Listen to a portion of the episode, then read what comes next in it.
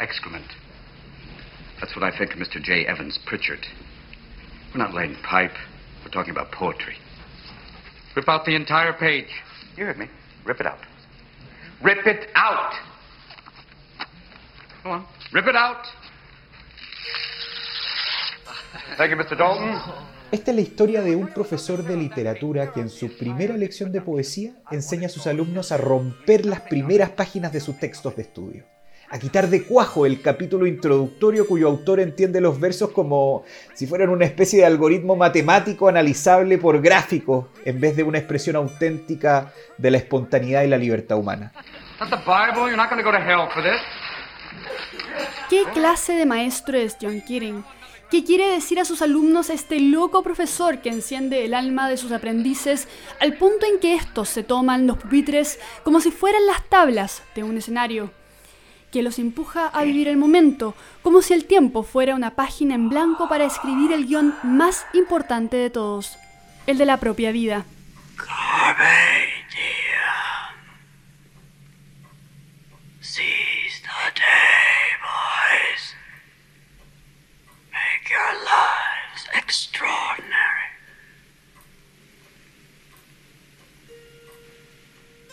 En este capítulo de La Tribu analizamos La Sociedad de los Poetas Muertos, un filme protagonizado por Robin Williams cuyo argumento sigue vigente hoy, 31 años después de su estreno. Una invitación al pensamiento crítico, a salirnos de la línea de producción en serie, a romper moldes y a valorar aquello que nos diferencia de la masa.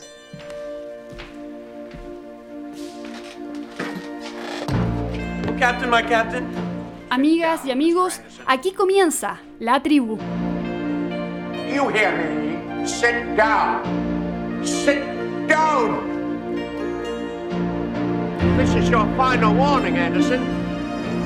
Thank you, boys. Thank you.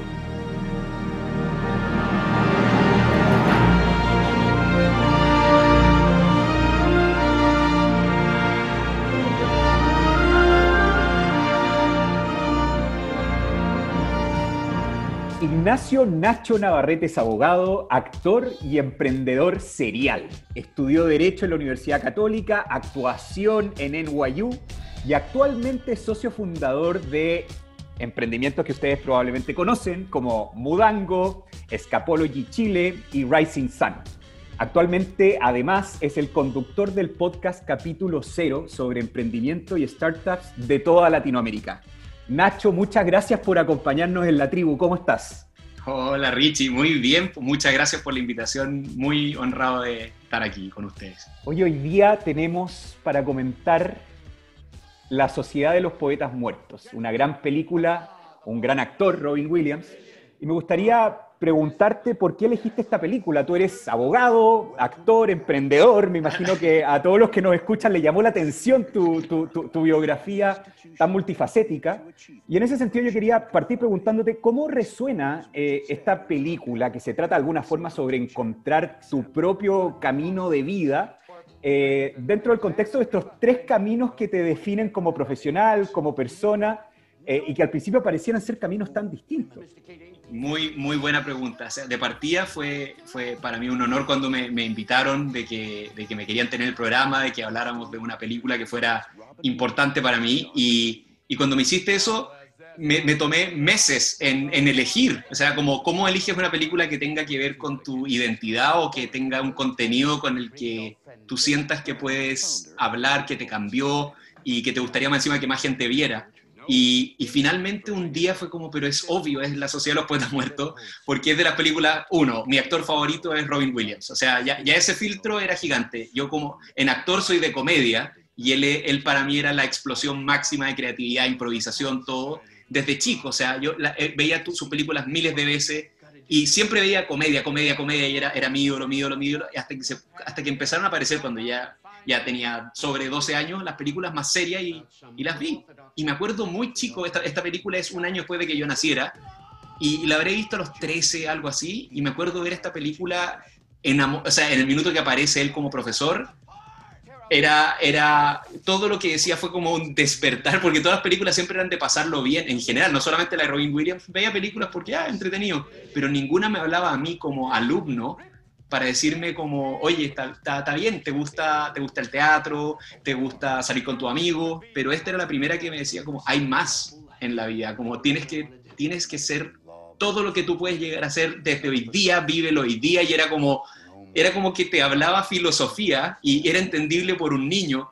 Y me acuerdo la cuando esa película que, que, tiene un final tan fuerte y todo, quedé así, wow, más encima con toda mi pasión por el teatro, que también es compartida por ti, era, hablaba directo, directo, directo, y, la volví a ver en la universidad estando estudiando Derecho, y fue otra película. E, era, era como, me alié más con, con, los papás y con los directores y cosas así, porque era como, no, pero es que no está bien que se hayan ido tanto más allá los, los niños, no entendieron el mensaje del profesor, como ahora no era esta cosa solamente pasión, era un poco más racional mi cabeza, y fue como, esta película es buenísima, es muy profunda, y la tuve que ver de nuevo anoche para prepararme para esta entrevista, y la interpretación fue otra. Ahora estoy al medio, al medio porque ya, ya, ya estuve acá, eh, a un lado, al otro, y, y, la película me vuelve loco porque como tú dijiste, para, para mí siempre ha sido, es, es una película que te obliga a tener una opinión, a tener una, una expresión propia, a ser original, a ser auténtico, a seguir tu vocación, a, a, no guiarte por la opinión del resto, pero sí a tenerla, sí a escucharla. Entonces es esta cosa como, no, es una película que te enseña esto como el romanticismo absoluto o el realismo absoluto y te dice al final con, con consecuencias súper fuertes y todo, ninguno de los dos extremos, los dos tienen valor, pero encuéntrate al medio. Y eso, eso para mí hoy día, haciendo todas las cosas que hago, lo que estoy haciendo al final, es, ayer con lagrimones al final de la película es, le hice caso, sin darme cuenta, le hice caso a esto. Y, y en ese sentido tú mencionabas que que el momento en donde aparece Robin Williams como profesor tuvo un gran impacto en la, en la perspectiva que tú tenías, me imagino, como, como actor, pero también en la perspectiva que tenías del tipo de películas que te gustaban. Hay casi un género dentro del cine de historias donde hay profesores o maestros o mentores que cambian la vida de los personajes, que los sacan del, estado, del, del momento del confort o del, o del lugar de confort por ejemplo, Cambio de Hábito, El Discurso del Rey, Escuela de Rock, Mary Poppins es un poco eso también, ¿no? La novicia rebelde, Escuela de Rebeldes, esa película de Morgan Freeman que creo que, salió el mismo año, de hecho. Entonces es parte como de una fórmula narrativa, donde el, donde el profesor se convierte en un elemento disruptivo que viene a cambiar el status quo. Y uno tiende a recordar estas películas por el impacto que finalmente tienen en los estudiantes y en los profesores. En tu, en tu opinión, y, pensando también en el caso de esta película que tú también la viste con, con tres filtros, ¿no? ¿Qué impacto tienen los mentores, los maestros, los profesores en, en, nuestra vida? Uf, qué, qué, qué, bonito lo que, lo que dijiste, cómo lo, lo organizaste todo. Eh, es eso, o sea, a mí, y yo creo que acá Richie como actor también lo, lo comparte, es la, primera escena de Keating, él está mirando como entre medio de la puerta hacia afuera y es un actor mirando hacia el público. Está así como, ya llegaron y no saben lo que se esperan y qué nervios yo de hacer mi... Pe como él viene de, otro país, de estar haciendo clases como súper tranquilo, a, esto, a su ex colegio, todo. Entonces como quiere impresionar. Y no sé, todo es un personaje. O sea, las clases hace imitaciones con tal de que lo, los niños piensen como en los, en los autores. Entonces cuando yo veía a Keating era como, este es el profesor perfecto y, y, lo que dices tú, ese género, es, ibas mencionando películas y era como, es de mi favorita, es de mi favorita, es de mi favorita, y ahora es como, wow, hay, hay un género para eso porque, o sea, eh, la, educación, y, y, Keating lo dice una parte, es como dice, la educación es para enseñar a, a pensar. Y ese, ese tipo de profesores que, que yo tuve muchos en, el colegio, yo estuve en Perú en el colegio, en Chile en dos colegios, entonces conocía muchos distintos como ídolos, mentores, que, que algunos, algunos me perfilaron hacia derecho, otros me hicieron mejor actor, otros son modelos como de, de cómo ser un profesional, como mi jefe en, mi, en la primera oficina donde trabajé.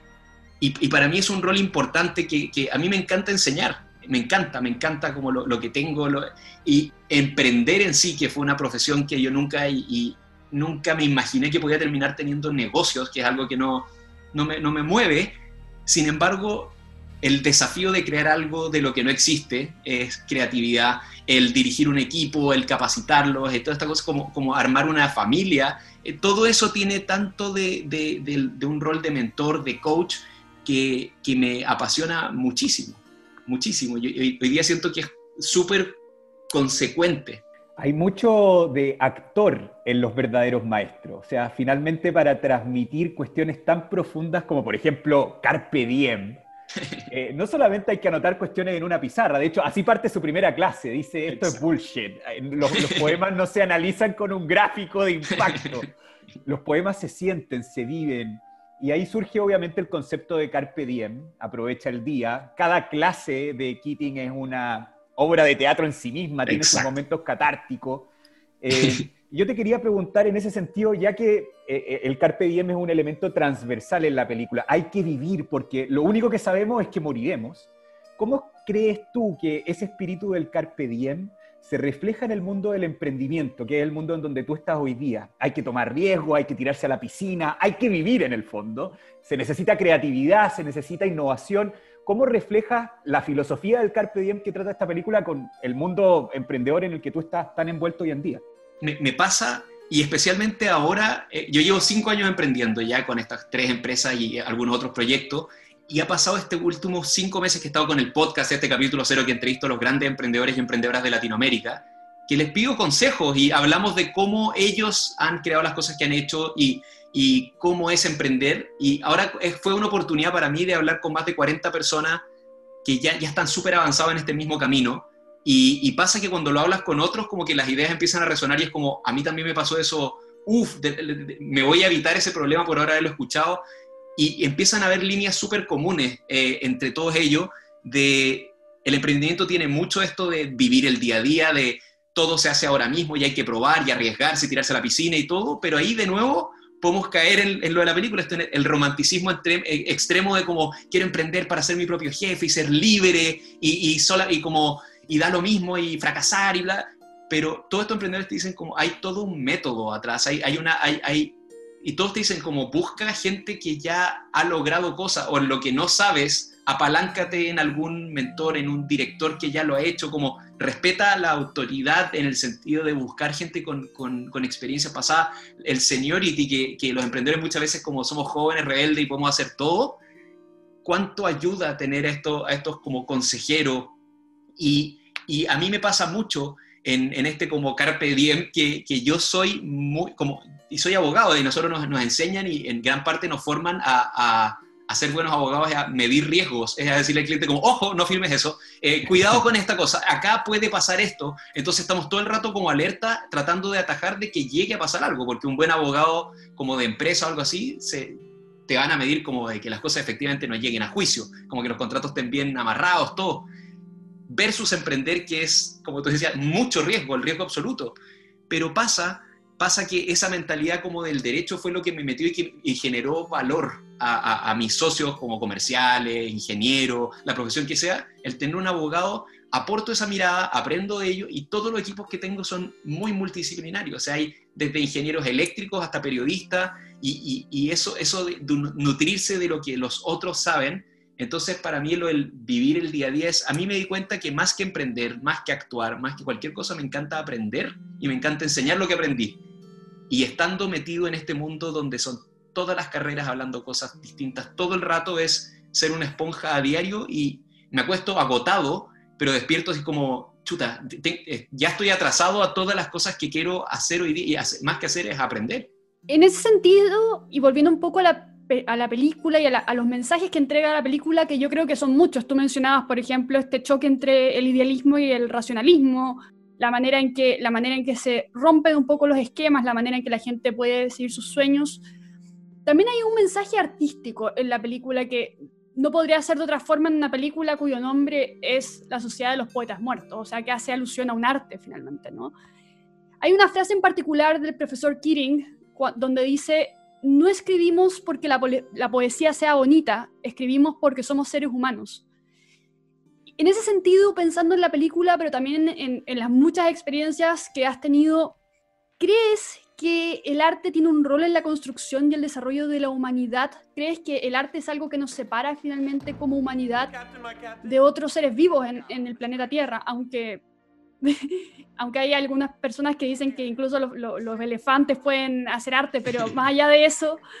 Absolutamente, absolutamente. O sea, hoy más que nunca siento, e, es como, como y qué bueno el nombre de, lo de la tribu, porque es como siento que vamos a, como está volviendo, partimos en tribus, el mundo se mega modernizó, perfeccionó, eficientó y resultados y no sé cuánto, y la, está bien, está bien, pero estamos, vamos, estamos volviendo y cada vez va a ser más fuerte a, hacer tribu, a hacer cosas, la cultura es fundamental, la educación es clave. Hoy día los problemas que tenemos es porque pasa esto que, que hay, una, hay una generación que necesita este remesón, esta despertada general de saber de que pueden hacer mucho más de lo que están haciendo, de que, de que son libres de crear, y esto puede ser de, crear emprendimientos a, a, crear arte, a tener una opinión, a, a, tener un punto de vista, defenderlo. No todos van a estar de acuerdo, pero no ser conformista. Eh, el arte es desconformidad, es como voy a crear algo porque no existe y siento que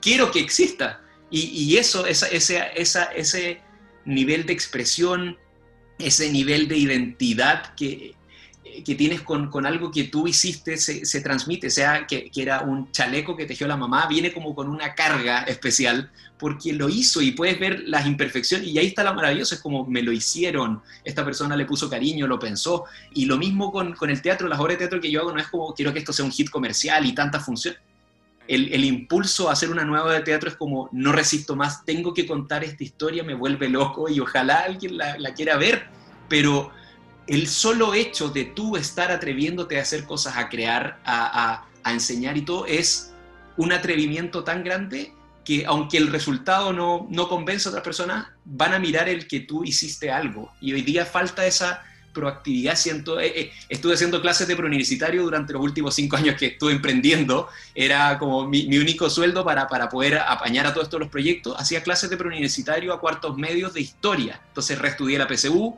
y me puse a enseñar historia porque me encantaba. Entonces ahí ya, ahí de nuevo está el mundo Keating, porque era como historia actuada de Chile y historia actuada universal. Porque el PREU Diego Portales tenía la voz de, Sebastián Piñera, por ejemplo, y a los niños les queda mucho más como este personaje es más o menos así, este así, y, enseñando a estos niños, yo la primera clase era como, bueno, ¿y qué quieren estudiar? ¿Qué quieren hacer? Nada, o sea, como cachar, puntaje en mano, cachar puntaje en mano, eso como para mí nunca hubiese sido una alternativa, eh, no como en verdad comercial, porque parece como que podía hacer hartas cosas, pero no había, ni, no había ni una pasión detrás de la idea de qué es lo que querían estudiar, había un conformismo de, bueno, universidades hay, entonces, algo voy a estudiar, ahí voy a cachar. Pero eso me empezó a asustar hace cinco años y cada año era más notorio el, conformismo y cosas así. Y cuando uno pide opinión como de, cosas políticas, de, posturas sociales, como que la gente se chupa y es como no, como no sea latero de cosas que te involucran. Tú eres parte de la sociedad, tú eres parte de la política. Y, eso me, preocupa, me, porque no hay ni siquiera un un, impulsito a aprender, hay algunos, pero, pero en este círculo, este, como más joven, todo es tan automático, tan fácil y tan, no sé, está, está, muy genérico el, el mundo. En ese sentido, Nacho, otra de las enseñanzas transversales de esta película justamente tiene que ver con reflexiones sobre la educación y el rol que juega la educación en la sociedad cómo de repente la educación está estructurada para eh, eh, formar loros que repiten contenido en vez de formar personas con pensamiento crítico. Esto está muy presente en la película. Keating les dice a sus alumnos, piensen por ustedes mismos, no se rijan por la masa, no se rijan por la estructura que los rodea, sean libres, creen, eso es lo que los hace humanos finalmente, no sean ovejas del rebaño, distínganse, vivan la vida. Eh, y en ese sentido ¿Crees tú que el sistema educativo que tenemos hoy en día, que es un tema tan, digamos, latente dentro de la discusión pública, y porque es súper importante, nuestra estructura educativa tiende quizás un poco al conformismo, ¿no? Tiende quizás un poco a la masa, al no distinguirse. ¿Qué tipo de reflexión te genera ahí en un momento en donde todas las cosas en Chile están cambiando? Y, muchos de los problemas que vivimos tienen que ver quizás por eh, una sociedad que no piensa más allá las, las cosas de lo que las piensa la masa. ¿Qué, crees tú eh, en ese sentido, sobre todo pensando en el sistema educativo que tenemos hoy día? Creo que el sistema educativo es como, como que es bastante reflejo también de cómo son los papás con los hijos. O sea, pensemos el, el Estado papá, como el educador papá, está viendo esta cosa de, a ver, a, mí lo que me miden es cuánta gente está saliendo del colegio para estudiar en las universidades, eh, entonces tienen que cumplir con ciertos requisitos de currículum y saber, como dijiste tú, repetir como loro, como el profesor de, latín de la película que está encerrado en la clase haciéndolo repetir nomás, nada más. Eh, y pasa con eso que, que, hay que entender eh, como que el, la educación, el, el Estado tiene que entender que lo mismo que los papás es como el hecho de trabajar el arte en los alumnos no los va a hacer hippies automáticamente o rebeldes o la cosa así. Al contrario, o sea, cuando, cuando había un profesor en la película, el, el, creo que es el mismo de latín, le dice a Keating como, estás haciéndoles un daño a estos alumnos, mostrándoles como el arte, el mundo y haciéndoles creerse que van a ser grandes artistas. Le dice, los vaya a terminar perjudicándolo porque no van a ser un Van Gogh, no van a ser un Da Vinci, y él dice, yo no le estoy enseñando a ser artista, le estoy enseñando a ser libre pensadores. O sea, estoy, estoy mostrándole a través del arte de que pueden tener una opinión, de que pueden tener eh, conocimiento de cosas que realmente les interesan. Entonces, está tan estandarizado, de nuevo, tan genérico todo, que da poco espacio para, para, para encontrar tu identidad o si la tienes, expresarla. Y, y, creo que haría tanto bien porque el mundo, como, como, como hablábamos, va a tender hacia cada vez menos de estos especialistas absolutos y van a estar más gente flexible, moldeable, que pueda adaptarse, cambiar su forma de pensar, eh, porque es el, futuro, eh, los cargos del futuro dicen no, no, existen hoy día. O sea, hoy día son programadores, sí, pero a futuro van a ser programadores de autos que se manejan solos, que no sé qué. Ya es, eso hoy día no lo está estudiando nadie, la universidad va a ser un ramo y las universidades después ya no van a ser edificios, quizás van a ser online, puedo tomar todo mi malla de distintas universidades y armar mi programa de acuerdo a mi identidad. Y entonces tenemos que empezar a romper con esa rigidez, esa estructura como tan catedrática. Y, nosotros como, como, abogados lo estudiamos, o sea, nosotros íbamos a un, curso de, magia donde nos iban leyendo el hechizo y lo repetíamos. Y, y me hubiese encantado tener, las clases que más me acuerdo son las que las poquitas que simulamos un juicio, porque era teatro, era, era como algo real, era como no entiendo cómo resolver este problema, dónde lo busco y dónde investigo, y ahí uno se acuerda. Entonces, tiene que ser una educación más práctica, más abierta, más que uno pueda probar algo, ya esto no, me funciona tanto, me voy a girar para acá. Y eso va porque como que siento que el Estado y la, educación va, va, replicando también lo que los papás están haciendo, que esta, que esta como obsesión de te tiene que ir bien, sacar el 7 en esta para estudiar una de estas cinco alternativas de carrera que son las que más posibilidades laborales tienen. Pero ese análisis de las más posibilidades laborales puede estar súper sesgado de lo que era en la época de ese papá a la hora de él elegir su carrera. Quiero que estudies en la Chile, por ejemplo, porque yo estudié ahí, quizás hoy día no es la mejor en odontología, no tengo idea, como decía era en su época, y hoy día hay mejores alternativas, con mejor tecnología, con mejores profesores. Entonces, todos esos prejuicios que puedan existir, que se arrastran, eh, romper con eso porque el mundo de, ya está cambiando mucho y va cada vez más rápido. Tú mencionabas al principio que Robin Williams era uno de tus actores favoritos finalmente, o sea, eh, yo creo que todos los que crecieron o nacieron en los años 90 o fines de los 80 recuerdan a Robin Williams por todas las películas de Robin Williams. Y llevó, yo creo que marcó una generación, llevó felicidad a miles de personas, tenía películas que tenían un gran impacto, pero tuvo un final triste. Yo creo que así como la película tiene un final triste, que eh, personas que nos están escuchando, spoilers por supuesto, uno de los personajes de la película termina suicidándose, no más spoilers. Robin Williams al parecer también utilizaba toda esta felicidad que transmitía de toda su forma de actuar como un escudo finalmente a la tristeza que estaba escondiendo. Mucha gente, y creo que ya está confirmado, dice que, que Robin Williams finalmente termina suicidándose, al igual que el, personaje de la película. ¿Cómo ves este contraste en Williams? Y también este contraste en la película, donde finalmente, y como tú decías, finalmente la, la libertad es un camino, pero, pero también tiene sus consecuencias. Quizás una, una pregunta doble, pero, pero igual creo que, que, es importante decirlo, ¿no? Fue muy fuerte ver la película por primera vez después de que, de que él murió y con, como en una circunstancia como tan como similar.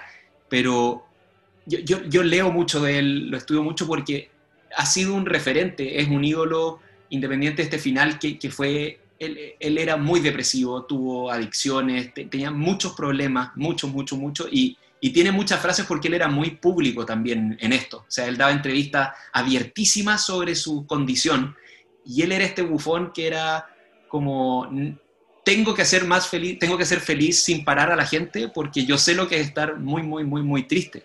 Y por eso ahora ya no es tan choqueante ver lo extraordinario que es él en Goodwill, en Goodwill Hunting, en, en Los Sociólogos Poetas Muertos, en Patch Adams, que en esta película, yo me acuerdo, Patch Adams fue la primera película que lloré en el cine como, y, y era un niño.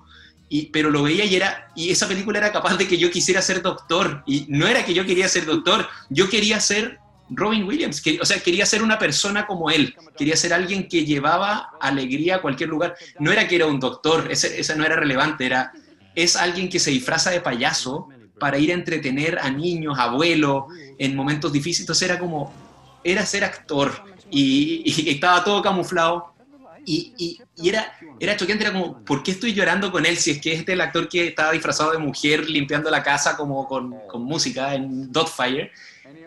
Y ahí uno entiende como, como en la Sociedad de los Poetas Muertos, más que sus líneas, que son extraordinarias también, cada vez que él mira a alguien o está callado, esa, uno le ve tanto que está pasando en su cabeza y el nivel de profundidad, el conocimiento que tenía de las emociones. Entonces, creo que con él lamentablemente se desbocó esta cosa. Eh, él, fue, tenía un demonios gigantes adentro y, y, no supo salir, no, pudo, no pudo, no pudo. Eh, y, pasa como este personaje de la película que uno, uno puede ir cantando algunos momentos como el papá el primero se, enojó porque el, hijo le escondía la verdad, más que, más que el hecho de que le gustara el teatro. Después vamos viendo como el profesor le dice enfréntalo, miente, no lo enfrenta. Entonces hay, hay hartas como, como advertencias del mundo a, a, esto y toma una salida, como, ya, como ya no hubiera alternativa en el mundo, y es porque ya está nublado y, y Robin Williams tiene que haber estado realmente muy, muy mal porque se, se dio. Oye, Nacho, bueno, es imposible quedarse pensando en la, figura de Robin Williams, que al final, así como hablábamos que hay cierto como estructura narrativa de películas de profesores disruptivos que cambian la vida de los entornos en los que llegan, tú hablabas de Patch Adams. En, general, Robin Williams justamente jugaba ese rol de eh, entrar en contextos eh, eh, tradicionales, un hospital, un colegio, digamos, tradicional de Estados Unidos, y los teatralizaba, los apasionaba les ponía ingredientes emocionales, etcétera, y a partir de esto que va haciendo él como profesor en esta película, se va generando un, elemento que yo encuentro muy bonito, que es la relación de amistad que se muestra entre los compañeros de curso que, integran la Sociedad de los Poetas Muertos. Esto no es solamente una película sobre la libertad, no es solamente una película sobre la pasión y el arte, sino que también es una película sobre la amistad, eh, sobre cómo finalmente todos estos elementos de lo que queremos ser en la vida no son decisiones que tomamos en burbuja, en compartimientos de estanco aislados. Eh, eh, yo sé que es lo que estás pensando cuando dije compartimientos de estanco.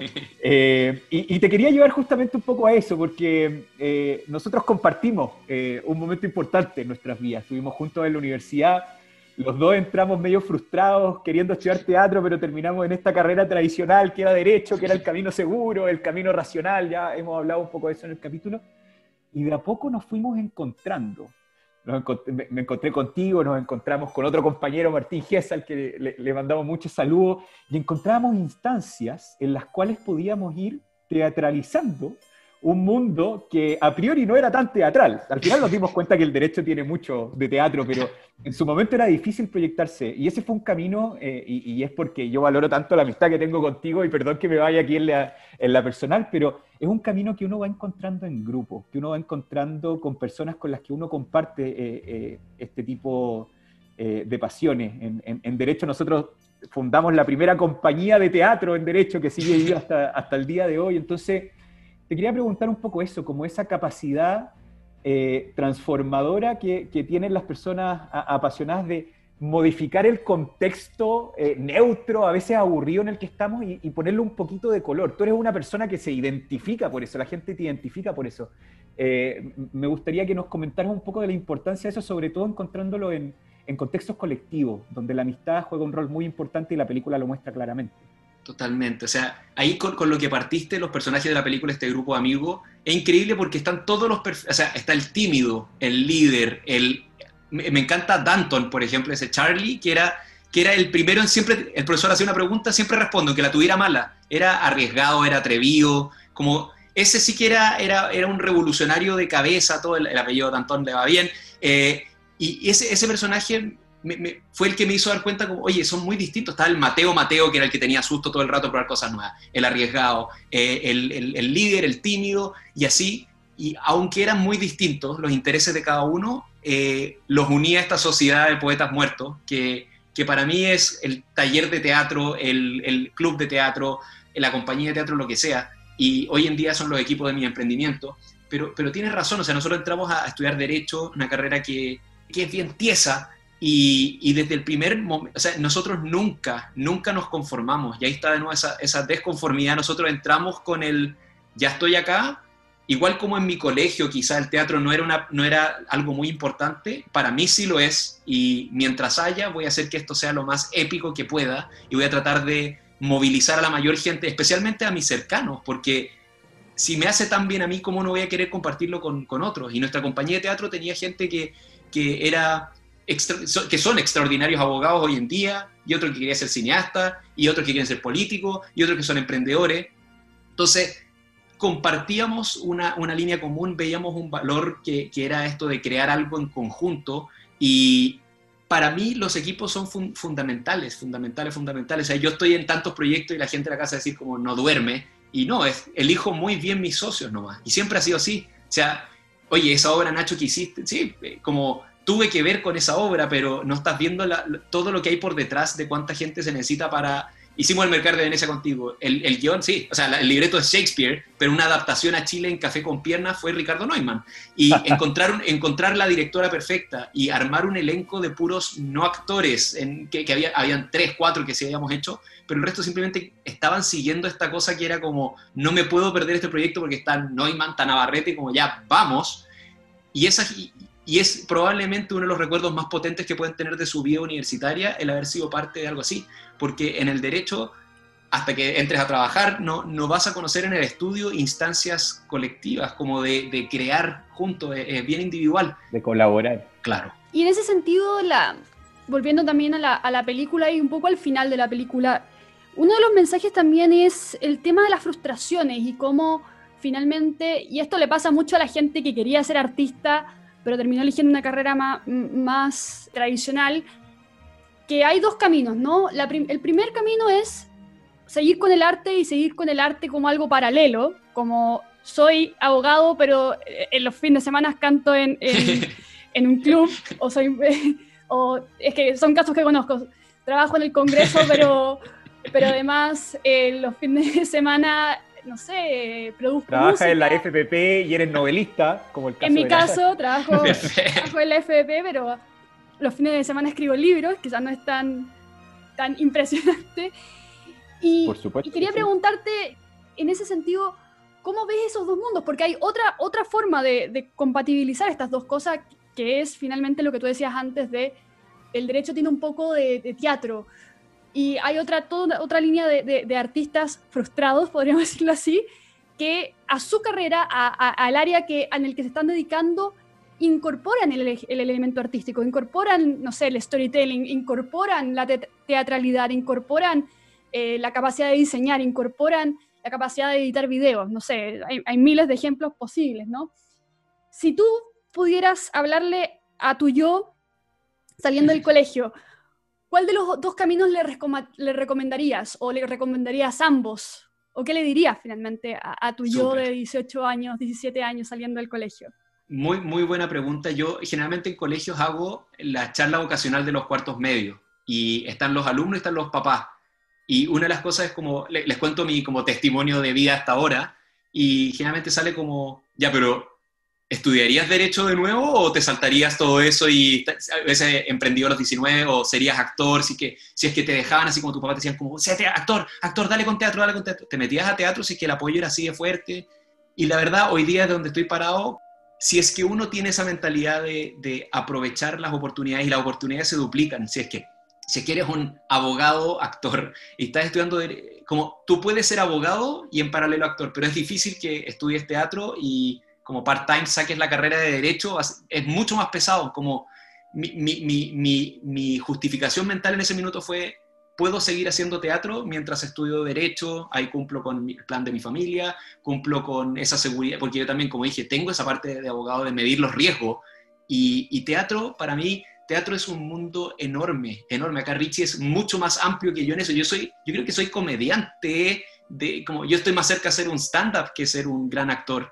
Y, yo decía, ahora, ahora veo la carrera de teatro y digo como, creo que no lo hubiese pasado tan bien. Quizás me salía, como veo los, los, los, ramos de los primeros dos años, yo no canto, no bailo, no, no soy muy buen actor dramático, no tengo muy buen uso de la voz. Mentira, eso es mentira, eso es mentira. No, entonces, ahí, ahí yo decía como quizás si es que hubiese existido una carrera como de una super carrera de comedia en Chile, pero también tenía eso como quería estudiar en una buena universidad, quería conocer gente entretenida, yo volvería a estudiar derecho, y con lo que me la sufrí y todo, pero porque no por derecho, derecho era como seguir en el colegio, seguía aprendiendo bien ramos que te gustan, ramos que no, pero yo tenía siempre, y Richie es testigo, una mentalidad de como no voy a estar haciendo solamente esto, nunca. O sea, va a haber una compañía de teatro en paralelo y vamos a estar planeando esta otra función a final de año y voy a ayudar al centro de alumnos en esta cosa y voy a, voy a grabar canciones de los profesores voy a hacer más imitaciones voy a hacer show de no sé. Entonces, y todo pensando en al final del año poder irme de intercambio a estudiar teatro afuera, y teatro siempre estaba, er, er, era, es,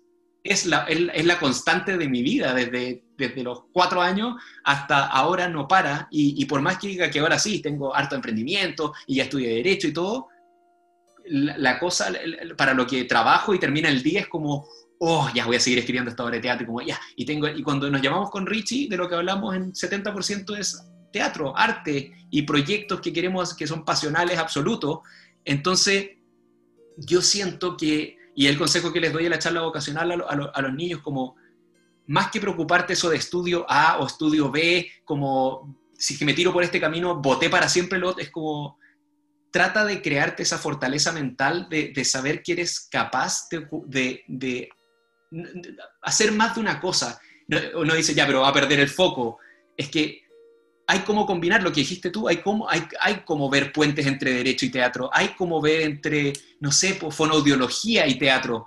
Eh, es, uno dice, ya, pero es que una es una carrera médica, los actores necesitan fonoaudiólogo, el canto necesita fonoaudiólogo, vas a ser el mejor porque tú cantas y tú actúas, entonces vaya a entender perfecto los dolores de ellos. Entonces tratar de ver esas líneas comunes, hay gente que le encanta escribir en derecho y termina siendo grandes abogados de propiedad intelectual porque es como voy a ayudar a cuidar las cosas de otros que, que son artistas. Y es clave, clave esos puentes. Y creo que cada vez más en la vida, y, vamos a tener dos, tres, cuatro, cinco, seis aficiones. A Richie le gusta, eh, le, gusta el, teatro. Partió en teatro, pero creció a cultura. De cultura tuvo una relación también con política, pero también educación. Ahora, ahora está haciendo un podcast, que esto es pura comunicación.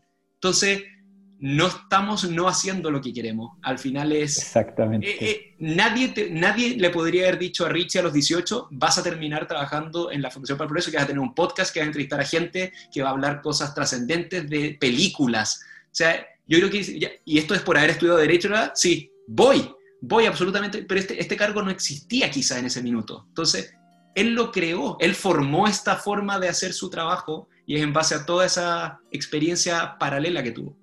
Es buenísimo lo que dice Nacho, porque justamente en, esta hoguera de la tribu tratamos de hablar de la libertad desde distintos focos y eh, creo que justamente la visión que, tradicional que tenemos sobre un concepto tan profundo como la vocación es, es identificado con la carrera que vas a estudiar y eso no es la vocación.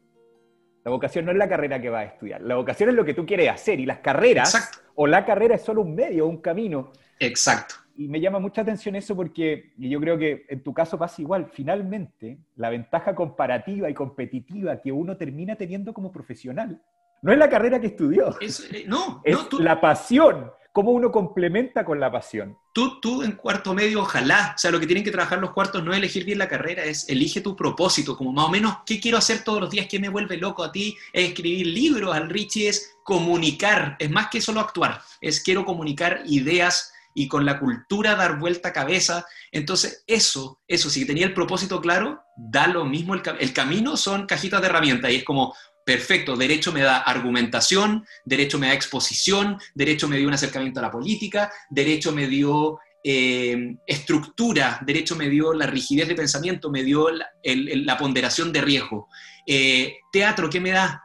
Me, me, hace ser empático, me hace escuchar bien, me hace hablar bien, me hace motivar, me hace comunicar. ¿Qué me deja el emprendimiento? Me deja fracasar todo el rato, que es lo mejor, porque como es de lo que más me acuerdo siempre, es como, oh, como esa vez que me pasó esto y nunca más va a volver a pasar, porque ya, ya, ya aprendí y, en emprendimiento armáis equipos, en emprendimiento es crear todos los días algo y crear ya venía por teatro, pero necesita estructura, entonces derecho, y hoy día es emprendimiento, pero yo creo, o sea, ojalá en 10 años más mi vida sea educación, sea política, como no, me quiero quedar acá, porque mi propósito, mi propósito es seguir aprendiendo. Entonces, va a haber un minuto donde ya va a haber un techito, como en derecho hay, como en teatro hay, voy a seguir haciendo esas cosas, pero necesito pasar a una nueva área, un nuevo rubro, donde el impacto de lo que puedo aprender y enseñar sea mayor. Oye, Nacho, bueno, me encanta esta conversación. Creo que, que, que, de repente uno cae en hablar de la libertad como teóricamente, así como Keaton decía, no hablen de la poesía con gráficos de impacto. Yo creo que justamente eh, eh, es, tu historia un poco lo que, lo que, lo que refleja el concepto de, de, libertad, de pasión, de motivación, mejor que cualquier definición teórica que a veces, en, la, en la que a veces nosotros caemos en, en centros de estudio, en fundaciones. Eh, tú decías hace un rato, el mundo es de los creativos, el mundo es de los apasionados, el mundo es de los, eh, de, de los que tiene claro el propósito en su vida.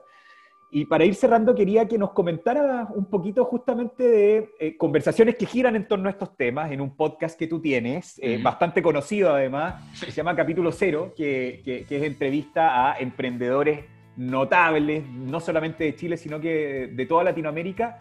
Y nos gustaría que nos hablara un poquito de eso y que dejaras invitado, por supuesto, a toda la audiencia de la tribu y de Sonido Libre a escuchar tu podcast que yo creo que refleja el espíritu de la libertad desde la práctica, y eso es súper, súper importante. Perfecto, muchas gracias. Sí, eso es, y, y, como haciendo un puente entre capítulo cero, esta entrevista a los emprendedores, y las charlas vocacionales de los cuartos medios que no han hecho nada todavía, en común hay una cosa que lo confirmo con los emprendedores y se lo digo a, los, a los niños, y es absolutamente, o sea, sean libres, encuentren su propósito, sigan su pasión, pero le falta un apellido a esa parte, porque si dejo el consejo hasta ahí, van a haber muchos porrazos, muchas frustraciones, muchas descarriladas.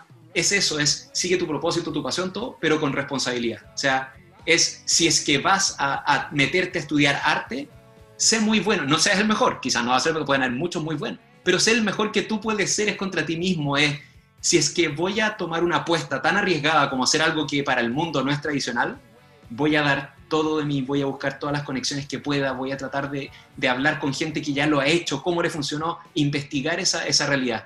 Y con eso, con, con, eso, con tu pregunta, en capítulo cero lo partimos a final de marzo por la pandemia. Fue con mis socios del emprendimiento de Mudango, llegamos y dijimos, ¿qué podemos hacer con esto? Porque íbamos a estar encerrados, nuestro equipo encerrado, y, y cómo manejas, o sea, cómo la pandemia ha sido muy difícil para todos y pa para mí no tengo un emprendimiento, tengo cinco. Entonces es riesgo.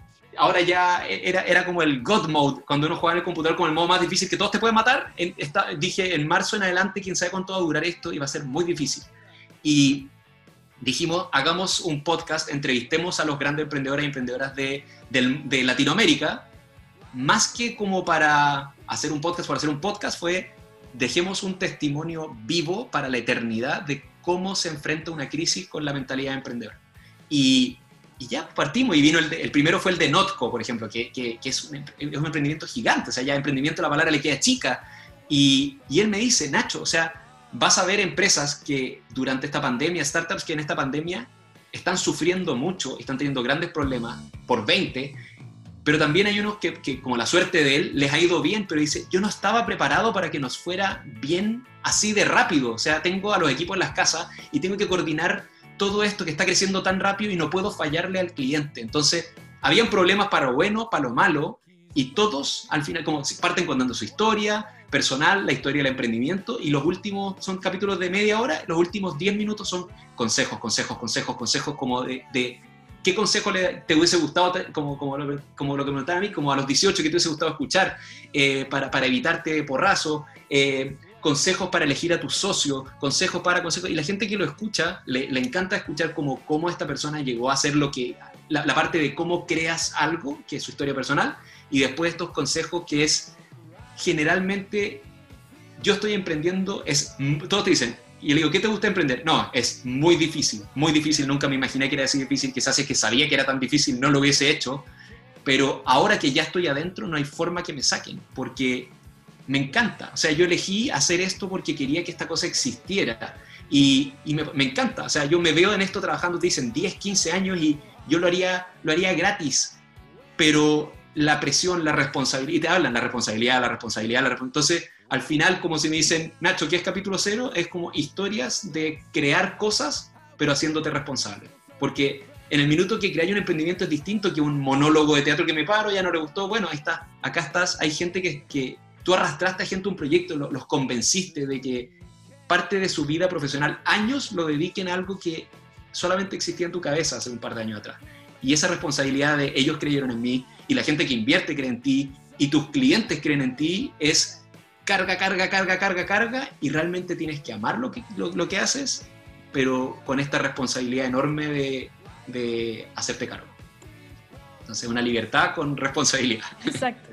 un poco, un poco la, la, moraleja no solo de la película, sino de toda la conversación que hemos tenido. Nacho, nos tenemos que ir, lamentablemente, ha sido una conversación nos pasó volando. demasiado interesante. De verdad, muchísimas gracias, no solo por, por la interpretación de la película, que es una película preciosa, con un actor increíble, con harta carga emocional, sino también por todos los consejos que nos has dado y le has dado finalmente a todo, toda nuestra audiencia finalmente. Así que nuevamente muchísimas gracias y esperamos tenerte en una próxima edición de La Tribu. Muchas gracias, lo pasé increíble, no puedo creer que ya se terminó. Las cosas buenas pasan volando. así es, así es. Un millón de gracias por acompañarnos y nos estamos viendo muy pronto porque esta conversación da para mucho más. Así que muchas gracias Nacho por, por estar aquí gracias en La Tribu. Que estés muy bien. Chao, chao. Chao, chao. La tribu